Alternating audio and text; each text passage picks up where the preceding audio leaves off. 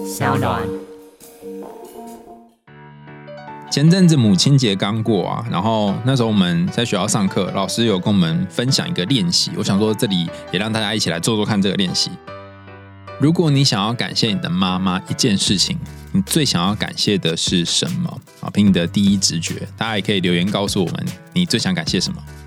那那时候我在做练习的时候，我第一个脑袋里面浮现的画面是我妈在我成长的那段时间帮我顾好身体，真的是很认真在顾哎，哈，帮我补充了许多不同的营养，然后调理身体。这件事对我来讲很重要的原因，是因为我到大学开始谈恋爱之后，很晚才开始谈恋爱哦。大学开始谈恋爱之后，才发现哇。原来一个人的外在是很重要，当然我们常会说要看内在嘛，但是外表其实是一个在恋爱的时候很关键的利器。那后来我念了心理学，也发现说哦，原来第一印象占了百分之四十左右，所以其实还蛮感谢我妈，就帮我顾好我的外表的部分，很感谢她哈，妈妈我爱你。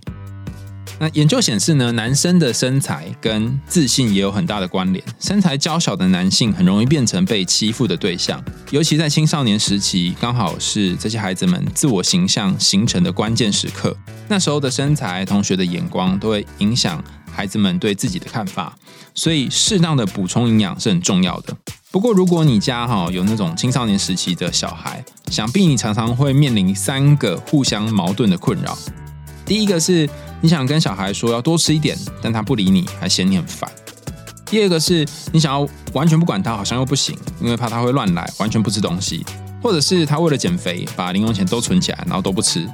那第三个是好像念也不是，不念也不是，哈，夹在当中，进退维谷。有没有什么方法可以关心孩子，又不会造成彼此的压力呢？现在在收听这个节目的家长们，可以竖起耳朵喽，哈！如果你家有正在发育当中的孩子，这里有一个好康要报给大家，哈！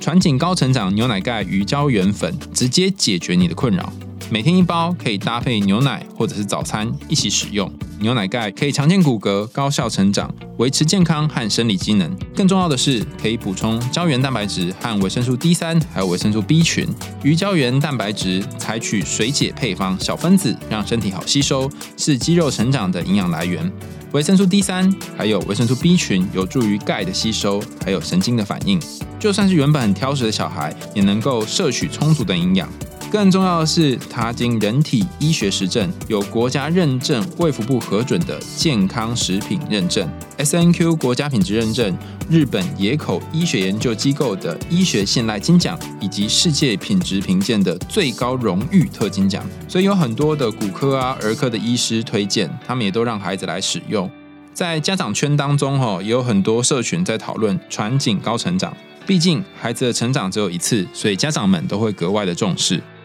我自己在喝传景高成长的时候，喝起来觉得有一点类似牛奶的味道，不会有那种奇怪的健康食品感。然后你可以加入巧克力牛奶或者是其他的饮品当中一起使用，让你对孩子的爱在每天的早餐里面扩散开来。很多事情在孩子这个年纪，或许你不管怎么说，他都不会懂。但也有些事情错过了关键期，就会来不及。在尊重孩子和给予关心之间，传景高成长提供了一个平衡点。你可以不必跟孩子有冲突拉扯，也可以给予他身体上面的支持，让他有自己的力量，可以去对抗更多外来的威胁。就算是超级玛丽，也需要是蘑菇和星星才能够奋勇杀敌。我们无法跟着孩子一辈子，但是帮他打好底子，他可以成为自己的英雄。而传景高成长牛奶钙鱼胶原粉，可以当你最坚实的后盾。眼泪代表的不是软弱。而是有一些温柔的话想要对你说。嗨，欢迎来到我的森林，我是很可爱又很可口的海苔熊。海苔熊心里话，在这里陪着你。各位听众朋友，大家好，欢迎回到海苔熊心里话，我是海苔熊。前阵子我看了一个很有趣的动画，然后这动画是我一边在健身的时候。一边看的，那看两集就开始泪眼汪汪。为什么呢？因为我就觉得哇，好像心里面有一个很软的地方被碰到了，然后那个感觉很好，就很喜欢这个动画开头的样子。那这个动画叫做《国王排名》。可是很奇怪，就是看到后来就发现剧情就超展开，然后有些人说是烂尾了，然后有些人会觉得说，哎，可能就是那是另外一种世界观哦，就是不是我们一般想象的英雄旅程的世界观。但无论如何，我觉得这部动画还是给我很多感觉，所以今天想要跟大家一起聊聊这个《国王排名》的动画。《国王排名》这个原作漫画呢，它的作者叫做十日草辅，十天那个十日。他的第一个作品，他从小就立志成为漫画家，可是因为敌不过现实，最终成为一名社畜。那十日草辅他并没有因此放弃，所以在二十年之后呢，毅然决然的辞职，然后开始自己的创作之路。皇天不负苦心人，总算让他呃一炮而红，有一个蛮不错的作品，就是这个国王排名。但是虽然是这么说了哈，传闻有人说是他动画的前面几集是呃那个编剧跟他讨论很久，所以才会那么吸引人。后面比较像是他真人自己想要画的内容，所以会变得比较不一样啊。但无论如何，我可以建议大家可以同时也看动画，然后看漫画，感觉看看有什么不同。这样好，那我们今天要来。听的就是这个国王排名的故事。如果你还没看的话，你可以先去看动画，先按暂停。那如果你觉得哦，好多集哦，有两季，不想追，那你可以听听我们今天的故事。大家可以找一个舒服的位置坐下，让我们来听故事喽。很久很久以前，在一个遥远的地方，有一个小王子，叫做波吉。他从小就又聋又哑，然后完全没有任何力气，就连最小的石头也拿不起来。他的父亲是这个国家的巨人族国王，和巨人族的妈妈席娜生下了他，但妈妈却在一场阴谋的战斗当中，为了保护波吉而牺牲了。波吉看着帝国的士兵用巨大的弓箭射过来，刺穿妈妈的背，倒在血泊当中，他只能够用眼泪目睹这一切。后来父亲，他父亲叫做博斯哈。父亲跟另外一个老婆结婚，这个第二个老婆我们暂且叫她西林好了哈，希望的希。西林跟这个巨人爸爸结婚生下的二王子叫做戴达，戴着帽子的那个戴哈，然后达人的达。生下戴达之后呢，这个老国王巨人的老国王就渐渐老去，然后即将要驾崩了，那身体很差，大家都在取笑波吉。这么烂，这么弱，哈，又没有力气，没有办法当国王。可他又是大王子，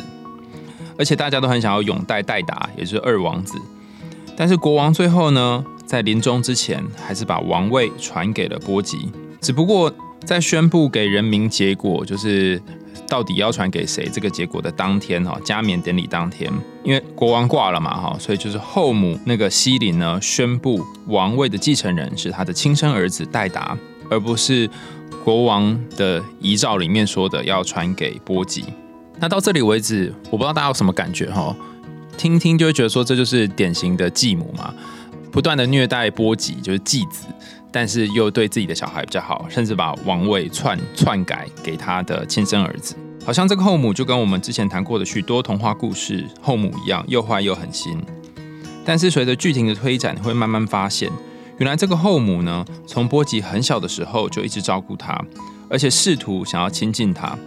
只是因为波吉小时候发生的那些创伤，他目睹妈妈因为保护他而死掉，所以其实有一些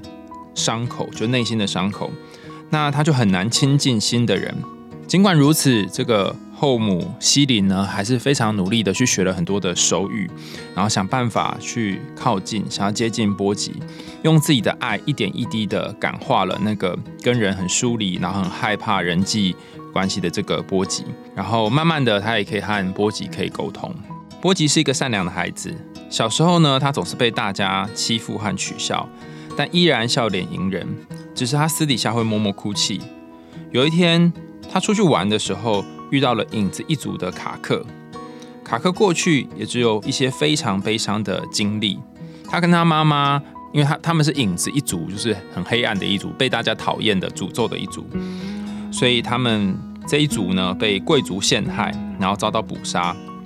他妈妈为了救卡克，所以就是在敌人面前挡下了最后一击，然后卡克就一样，就是变成孤身一人，妈妈死了，就跟波吉经历有点像哈。那为了过生活呢，卡克只能够用偷东西和欺骗的方式生活。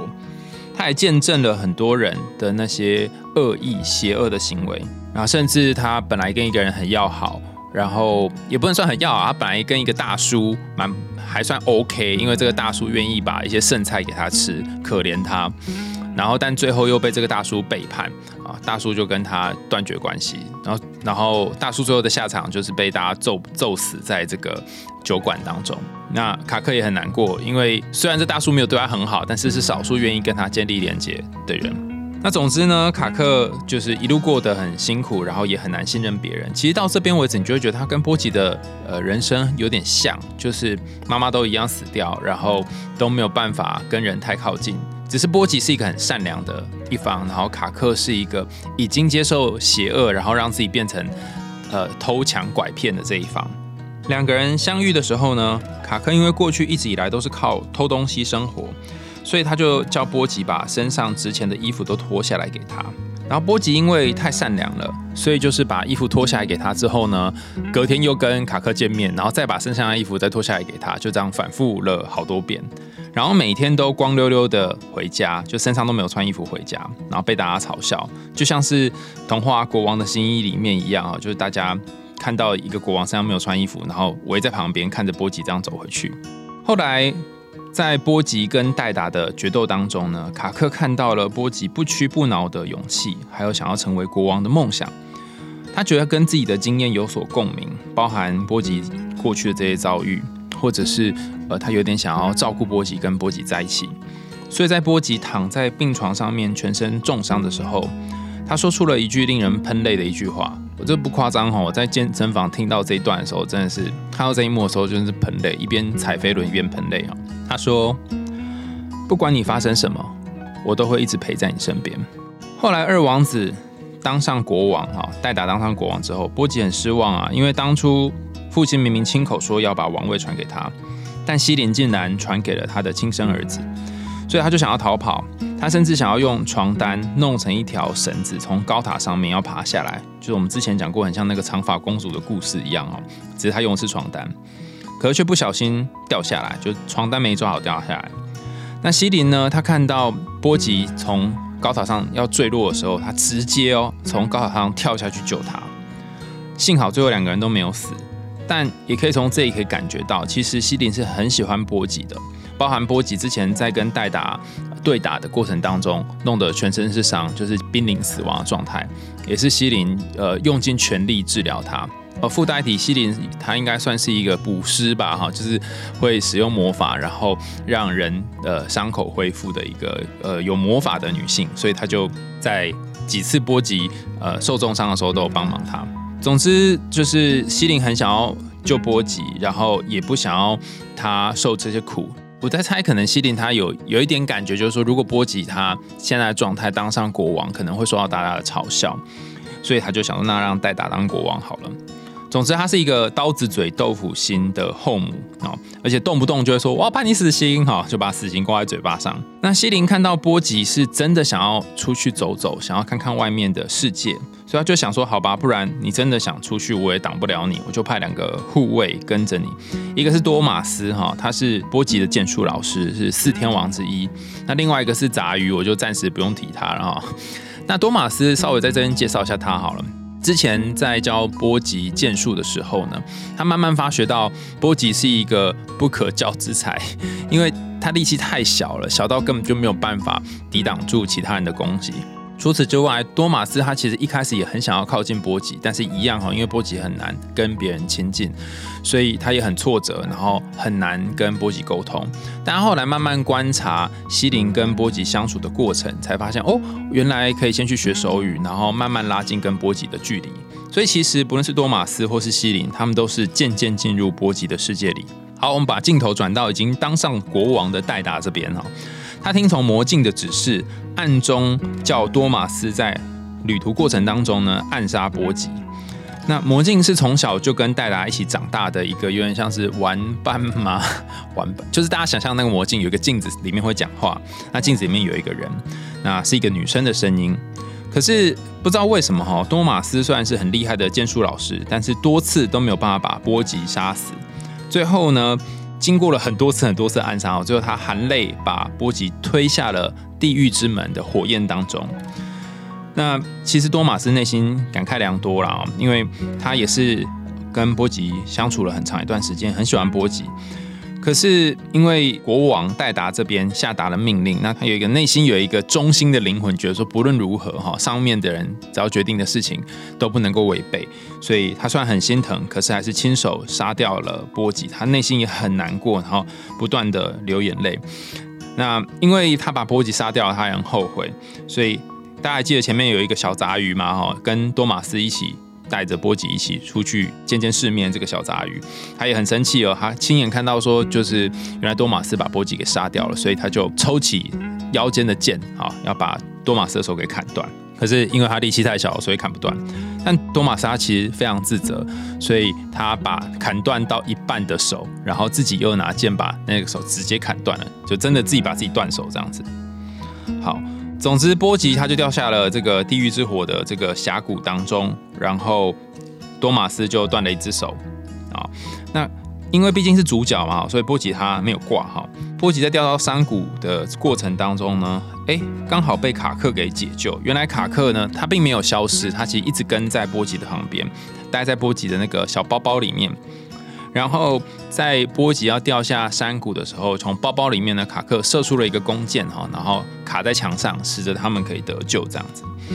之后，卡克跟波吉就展开了冒险和训练的过程，并且在冥王冥就是那个呃冥府的那个冥哈，冥王他弟弟的帮忙之下哈，练成了针灸的剑术。为什么叫做针灸剑术哈？因为呃，波吉力气很小，他没有办法拿真正的剑，拿起来就嗡就掉下去了，所以他必须拿很细很细的那个剑。可是因为波吉的动作很快，反应很灵敏，所以他可以利用那个像针一样的剑去刺一些小的地方，然后让敌人麻痹这样子。那随着故事的推展，才知道说哦，原来一切阴谋的主使者呢，就是那个魔镜背后的灵魂，叫做米兰乔。米兰就大家知道那个米兰哈，乔就是乔治的乔。米兰乔呢，曾经有人类的形体，但是因为他跟魔神毁约，所以灵魂被封印在镜子当中。魔神就是一个呃，可以有点像是阿拉丁的那个精灵一样，可以实现人愿望的一个一个神哈。那米兰乔被封印在镜子当中，但是他可以用魔法操控一些人偶，而且他魔法魔力很强，还可以做很多事情。虽然他被封在镜子里面。他所作所为，表面上是为了帮大家还记得吗？那个老国王博斯王实现一些梦想，因为博斯王曾经想要变成最强的人，但是实际上是为了满足自己的私欲。魔镜透过夸奖啊，还有一些教导啊，哈，就是因为魔镜小时候跟戴达相处嘛，哈，就得到了戴达的信任，并且让戴达去做出暗杀波吉的这个举动。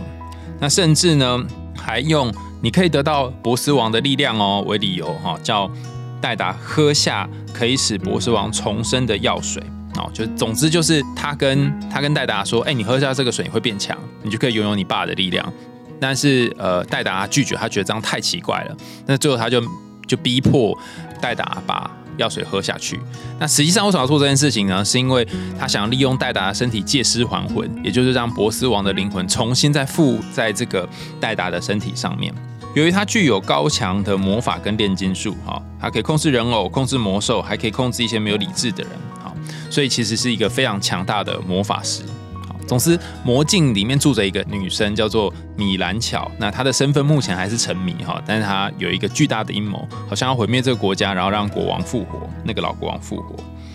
那为什么会这样子呢？哈，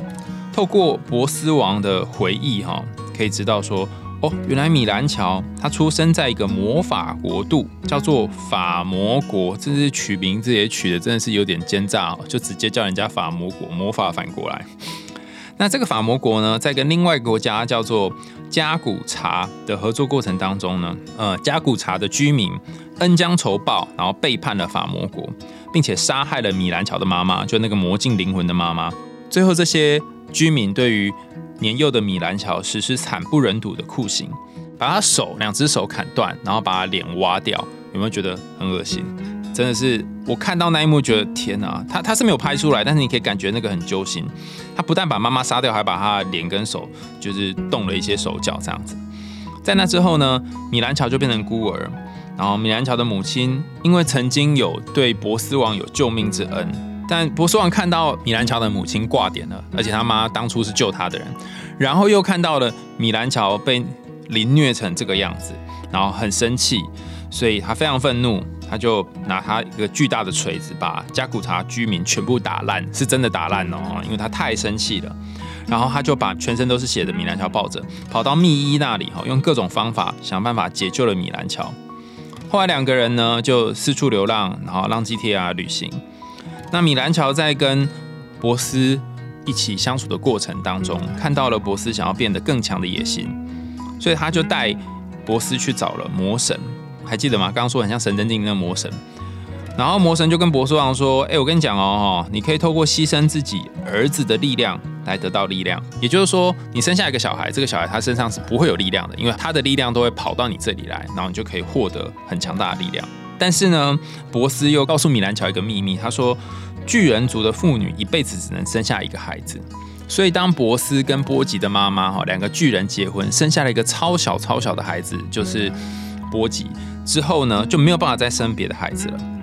那米兰乔为了他为了希望博斯王可以一直陪在身边，所以才会叫博斯王再娶一个西林。你可以理解吗？就是你很爱一个男人，但是。这个男人，他的年龄终究会有尽头。那如果你希望他的年纪不断的延续的话，这个男人就必须不断的再去娶别的老婆，然后不断的去吸取他小孩子的力量，然后一次、两次、三次的借尸还魂。你、你、你爱的这个男人才能够长生不老。好，所以这个逻辑大概就是这样子啊。米兰乔为了希望博斯可以一直陪在他身边，所以就用这种方式。哎，那故事就蛮奇怪，就回到说，那为什么米兰乔？呃，都不会死呢。大家还记得吗？就是他把他跟魔神毁了某种契约，所以他不会挂，他灵魂会被封印在这个镜子里面。他等于是一只长生不老的米兰乔灵魂。那如果又遇到一个很爱的人，其实他会希望这个很爱的人一直在身边，所以这个人他也必须长生不老才行。只是呃，他跟魔神还有博斯的这个协议，就是好像得要不断的牺牲自己儿子的性命。好，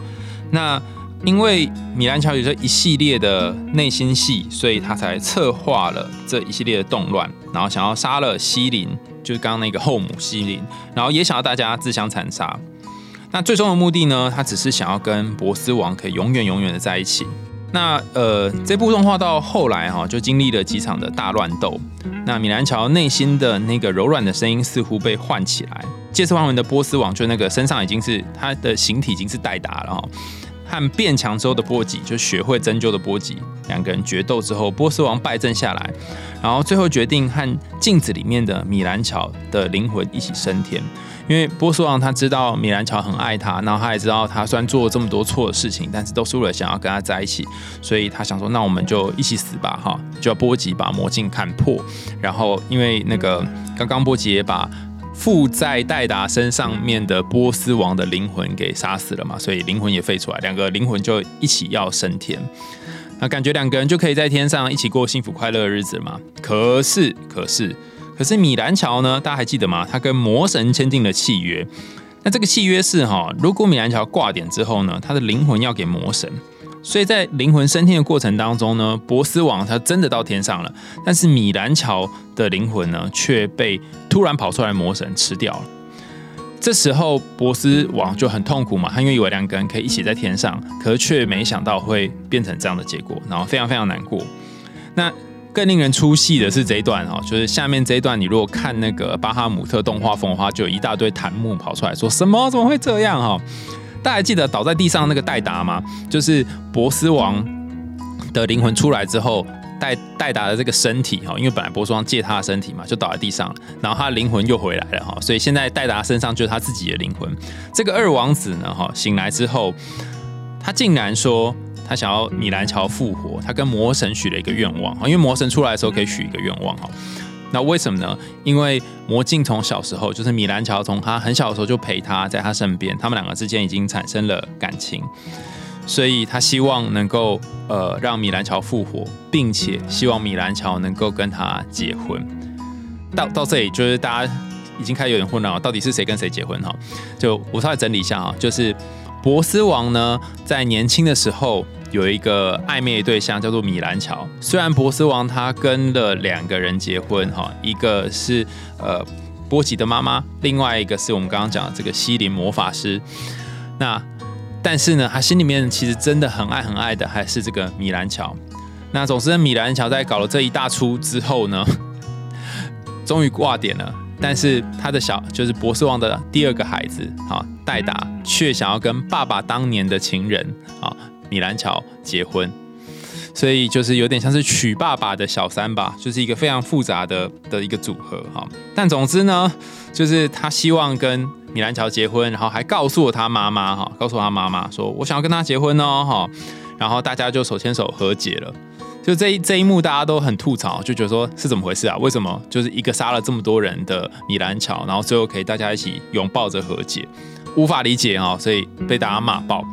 那为什么？等下跟大家解释一下。最后，因为戴达他觉得自己做了这么多事，当初还杀了，就下令要去杀波吉，然后觉得很对不起大家，然后就是有点像是一只手呃压着米兰乔的头，然后一起一起跟大家道歉这样子，然后希望大家能够原谅他们什么的。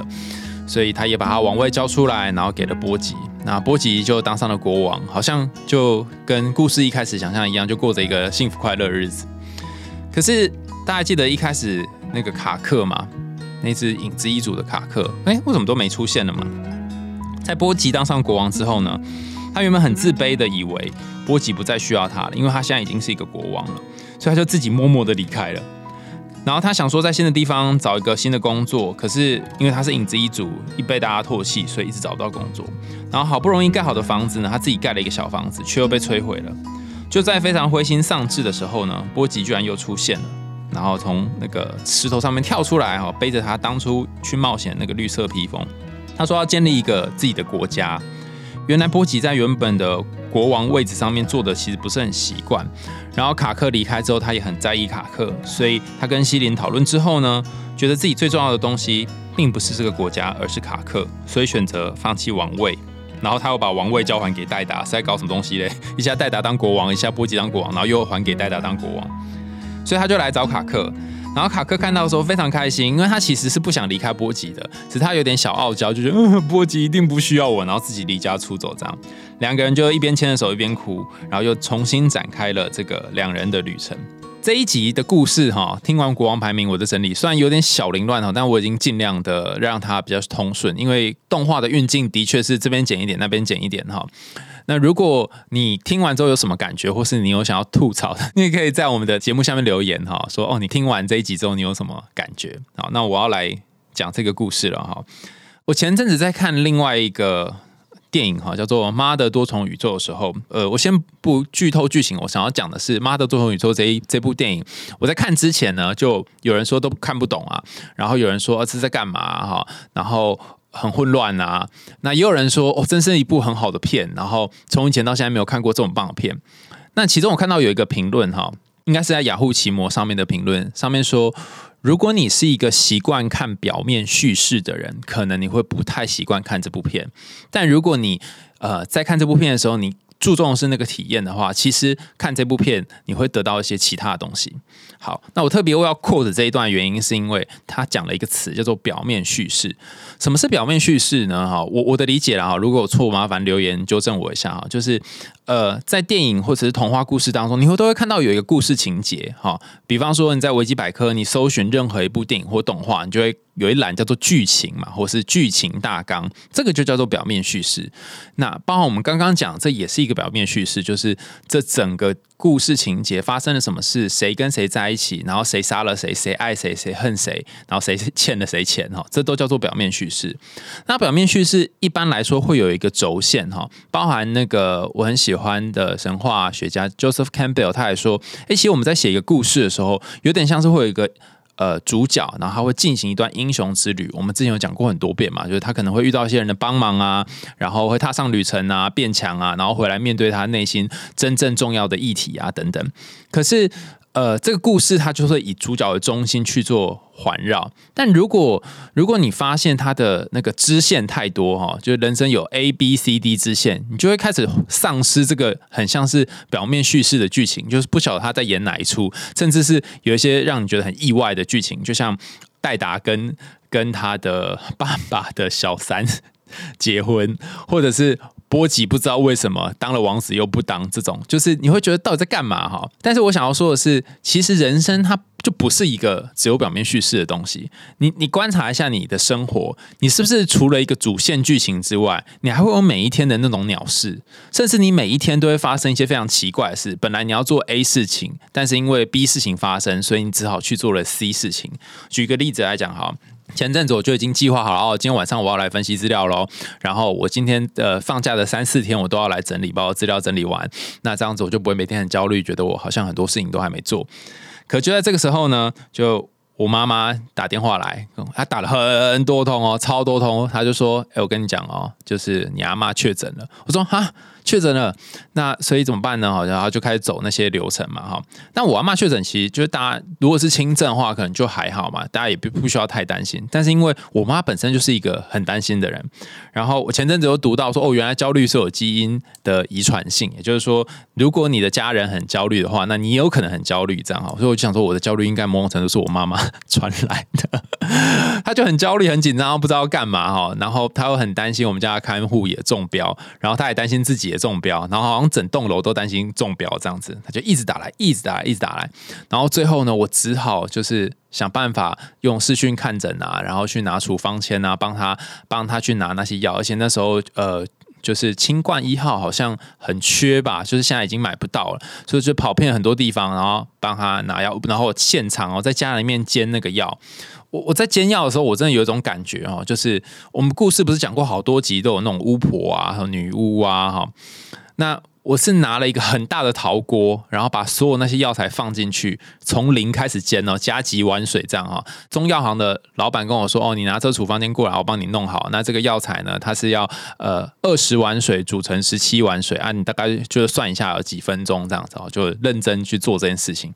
结果。我不知道为什么哎，就是煮煮煮煮到最后呢，等到他告诉我那个时间，好像三十分钟还是二十分钟之后，我把这个锅盖打开哈，就我觉得我根本就像是一个巫婆一样，就是一个很大的鼎、很大的釜，然后那个釜里面在煮药草，然后打开之后呢，它倒出来的水已经不是不是十七碗哦，不是二十碗煮十七碗哦，应该只剩下不到一碗吧，我就不知道为什么就是剩下这么少哦，可能都蒸发掉，煮太久了。反正好不容易呢，就剩下这一点点，然后就把它煮好之后，赶快快递回去给我妈。但我妈又说，她觉得这这个什么呃太少了啊，然后又那边觉得说，哎，这个呃喝不够啊什么之类，就要我再想办法。然后我跟大家分享这一段的意思是说，我本来那天晚上已经想好要做什么，然后我有一个我人生的主线剧情，可是就会被这种很奇怪的事情突然打乱了。然后刚刚那一段就是一个很 ridiculous 的状况嘛，因为其实有可能可以。拿一些平常感冒药或普拿疼就可以缓解症状，所以有一定要去拿这个药材，然后来煮嘛。可能我妈就是一副很紧张嘛，所以我就试着要缓解她的紧张，然后来做这么多种种的事情。然后后来我就跟我的朋友阿伟说：“哎，我在那边搞这个搞老半天呐，是真的有帮忙吗？”那阿伟就跟我说：“其实你现在做的所有的事情都是不必要，你知道吗？”我说：“为什么？”他跟我说：“因为其实就像你说的，你去。”呃，买一些头痛药或感冒药来吃，这样就可以了。你只要快递一般的成药回家就好，你不需要煮这些东西，而且你煮一煮才只剩下一点点这样。然后我就说，对啊，可是我我妈她就一直传讯息打电话来，我会觉得很烦啊。然后阿伟就跟我讲个秘辛，他说，所以你现在煮这锅药，你在治疗的并不是你阿妈，也不是你妈，而是你那一颗焦虑的心。我说哦，原来是这样啊！因为我之前跟大家分享，有很多书都会跟你说，你就呃去做一些事情，就可以减少你的焦虑嘛。那的确，在主要的过程当中就在做这件事，就是一边让自己的焦虑可以缓解。那回到这个国王排名的故事呢，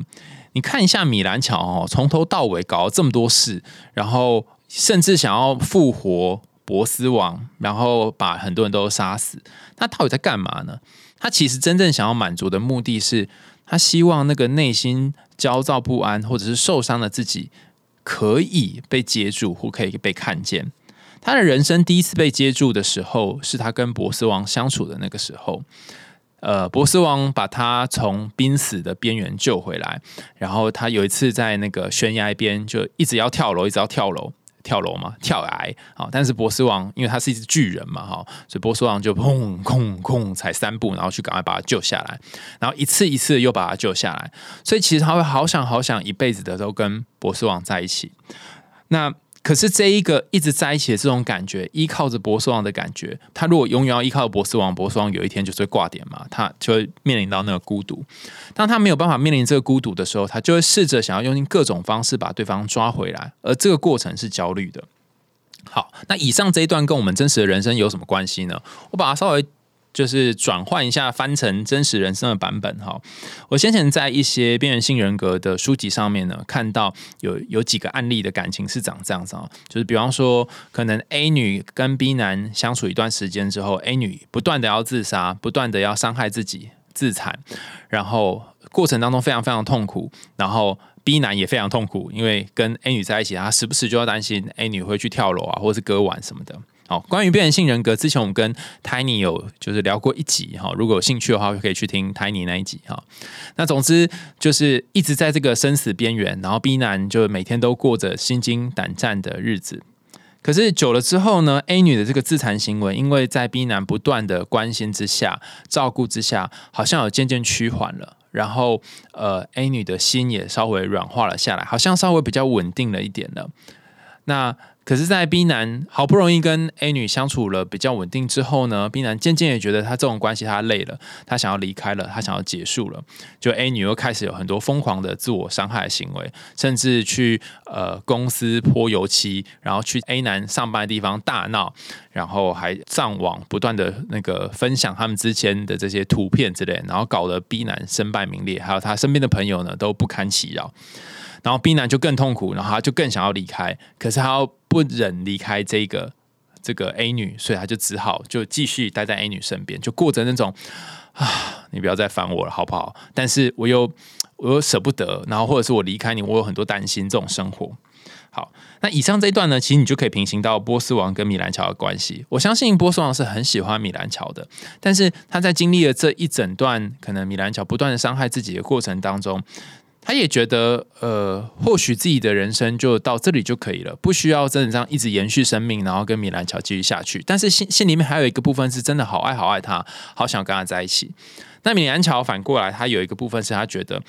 我好不容易找到一个可以真心爱我的人，甚至是把我从那个。被大家霸凌，然后丢石头，把我手脚砍断，把脸挖掉的过程当中救回来的人，那这个男人，我好想好想要他在我心里面都一直在这个位置，然后不会不见。那现在他要死了，他要挂了，我当然受不了啊，因为我就没有可以依靠的人了。好，所以这个故事中间虽然很混乱，然后有一些很复杂的剧情，就是好像不是表面叙事一般的剧情，就是一些很奇怪的支线。但是最终他想要说的，我我的看法了哈，我觉得他最终想要说的是，当一个人在这个疯狂，然后需要依靠别人的时候，他其实真正需要的是有另外一个人，另外一个新的人，可以让他觉得暂时可以靠着的感觉。那这一个又有一个人可以靠着，或有一个人可以爱。可能可以让他慢慢慢慢的从那个很黑暗的地方当中脱离出来。那在这个故事当中，就是他的第二个对象嘛，哈，戴达，他跟戴达结婚，然后戴达跟他一起去为过去犯下的这些事情认错。所以，其实，在从呃波斯王到戴达，他已经经过一个过渡，哈，嗯。我记得我在看那本书，在讲这个呃边缘性人格的时候，他说，通常边缘性人格的当事人，他可能历经了几段感情，你没有办法让他在一段感情发生的时候就痊愈，他可能要好几段关系之后，慢慢找回一个稳定的自我。所以假设哈，假设米兰乔是一个呃类似变性人格，然后在生死边缘之间，然后很害怕自己不会被爱，然后很害怕对方离开的人的话。那么某种可能性，或许是他要透过第二段关系，就是他跟王子的关系之间，然后慢慢慢慢的找回那个比较稳定的自己。那他跟博斯的关系，跟他和呃戴达关系有什么不一样呢？哈，在动画里面你可以看到，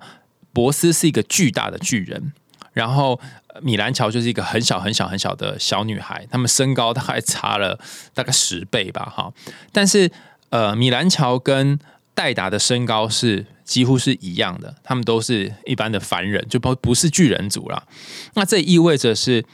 如果你是变性人格的当事人，或者是你自己有类似的特征，就是你在爱里面经常把对方放在一个很高的位置，然后自己好像很小，需要一直靠对方，就像米兰乔跟博斯一样的话，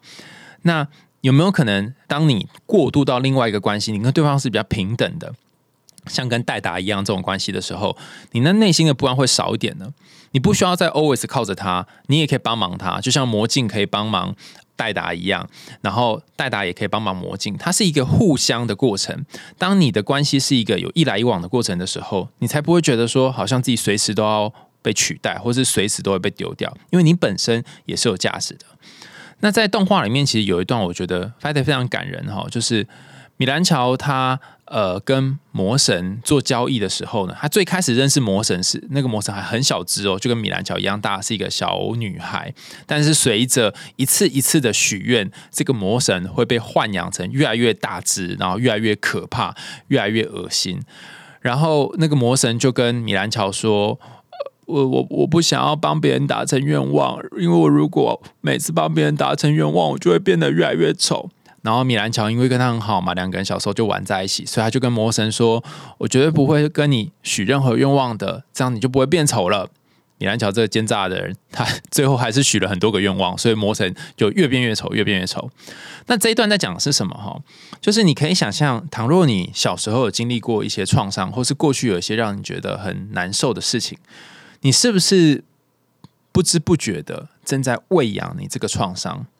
每一次当你许一个愿。会用某一种方式来让你的愿望可以达成，可是它是某种自我伤害的方式来达成的时候，你那个内心的呃小恶魔就被一点一点的养大了。他其实不想要你这样，不想要你再这样伤害他，可是你没有办法。举个例子来说，像我们刚刚谈到那个边缘性人格的例子哈，就是你可能透过每一次每一次的伤害自己，然后让自己可以勉强的活下来。这个方法是目前你可以想到最好的方法，但是你也不想要这个样子，他只能暂时先这样。那这个故事啊，至少国王排名这个故事，他最后还是许了愿嘛，哈，他并没有停下跟魔神许愿这件事，但故事就可以推展。我觉得有两个点可以谈，第一个是那些让你觉得痛苦，可是可以让你继续存活或继续走下去的事情，并不代表你不能做，或者是并不代表它是一种罪恶，可能因为。你选择了这个方式，所以你才可以继续走到今天，这是很不容易的。第二个是。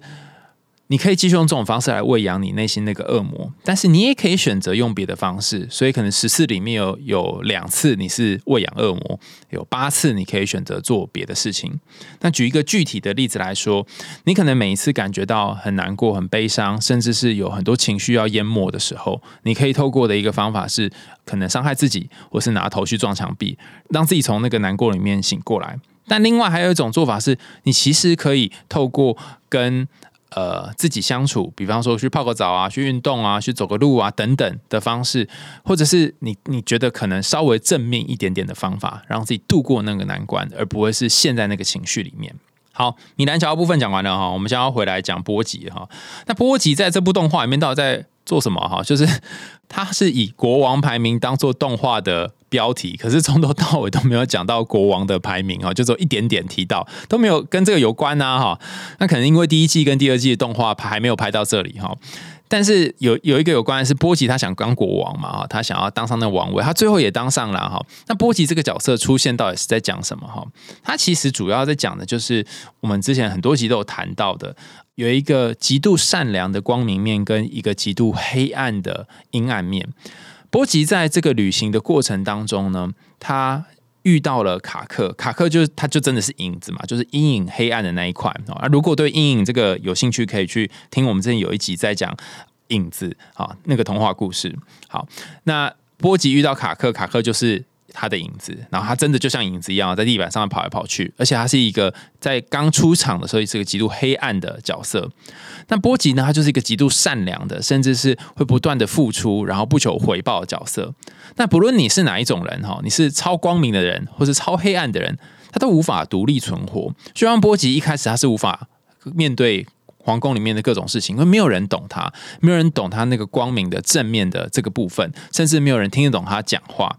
那卡克他是比较偏黑暗的这一面，他用一些方法求到了一些生存，他其实可以好好存活的。可是实际上，他内心当中也有一个正面积极的那一块在等待被激发，所以他遇到波及的时候，那个柔软的一个地方就是好像被点亮了，然后所以他才跟波吉说，不论发生什么事情，我们都要在一起。那我们在很多集都跟大家说，哦，你要跟你的阴影在一起啊，跟你的阴影和解啊，哈，然后不要让他离开啊。可是跟阴影在一起的时候，其实不是每一次都会很舒服，所以包含阴影跟你在一起，他可能也不舒服。所以在这个呃，你有些成就或有些表现的时候，阴影可能就会觉得说啊，算了啦，我我我可能没用了吧，或者是我算什么呢？可能就跟卡克一样就离开了。可是。当你的阴影离开你一段时间之后，你慢慢就会发现，其实有他在身边还蛮好的，甚至你可以会怀念他在身边的时候。那听起来很玄哦。举一个例子来讲，好，比方说前阵子啊，因为我不是一天到晚觉得很焦虑嘛，哈，前阵子呢，我突然有几天我觉得，哎，好奇怪，好像没有很焦虑了，然后就开始有点不习惯，甚至觉得说，天哪，我这样子不焦虑会不会就是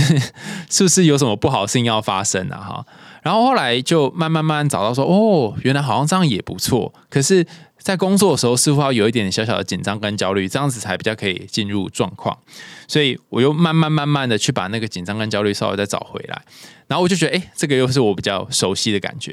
所以，我觉得，它如果是你的影子的话，除了不要把它丢掉之外，你还要把它放在适合的地方。就像，呃，如果是波吉跟卡克待在他们原本的。国家里面，那大概卡克就没什么用了，因为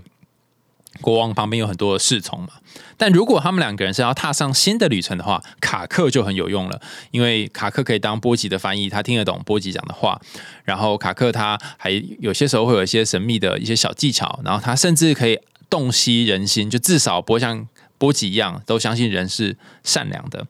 所以其实他们两个组合是在冒险上面是一个很棒的 partner。好。所以这个波吉跟卡克的关系，在最后，其实他讲的就是说，嗯，当你经历了一些冒险之后，你会发现身上有一些部分是不适合适应社会的，就太过善良的部分。但也有一些部分呢，是你会发现好像有一点太过势利了，或是太过自私了。那这个部分呢，也不见得在。人群当中相处是一个正面的东西，所以或许把这两部分合在一起走之后的人生会比较顺遂一点。那在今天的节目最后呢，我要跟大家分享一下这个为什么后母哦，就是这部片里面大家最多人拥戴这个后母哦，叫做西林啊，西林为什么这个西林呢？他要对波吉这么好？他到底为什么要爱一个不是自己孩子的小孩呢？哈，首先，如果你问这个问题，就会觉得说啊，原来你内心有个预设，就是说不是自己亲生的孩子就不会太爱哈。那另外一个点，我觉得也可以跟大家分享，就是说，表面上虽然看到是一个后母，她去爱一个不是自己亲生的小孩，但实际上是一个他的个性上面是很。呃，直来直往的，甚至动不动把死刑就挂在嘴巴上面的一个刀子嘴的人，他心里面其实有一个很柔软的想要照顾别人的心。那他的孩子哦，戴达刚好遗传到他的刀子嘴和刀子心这个部分哦。可是波吉比较像是他善良的部分，所以这一块我觉得也可以说是，当你跟一个人相处的时候，你发现他激发你身上善良的那一块。然后柔软的那一块，你就会想要在这个人身上多花一点时间，因为你会很喜欢跟他在一起的时候那个呃善良温柔的那种感觉。所以我在猜波吉的那个正面的善良的部分，也把呃西林心中那个想要照顾人那块给打开了，甚至是他知道波吉之前妈妈过世的处境，他对他有一种心疼。那他在照顾波吉的过程当中呢，也逐渐的心疼了。内在的那个自己，所以我觉得，当你日常生活当中你想要去照顾某一个人的时候，你可以一边也感觉看看，是不是有一部分的自己也被你给照顾到了。好，今天这个有关于国王排名的故事呢，哈，内容讲的非常多不同的面相，然后也讲了不同的角色。你对于哪个角色最有兴趣呢？哈，如果是你对于哪一个最喜欢呢？欢迎留言告诉我们，然后也别忘了帮我们按五星好评。之前马克说我们要按那个五星，这样大家才会多评价哈。那如果你想听更多有趣的童话故事或者是心理学知识的话，你可以在下面留言告诉我们说你想听什么，我们还在用心里话。下次见喽，拜拜。Bye.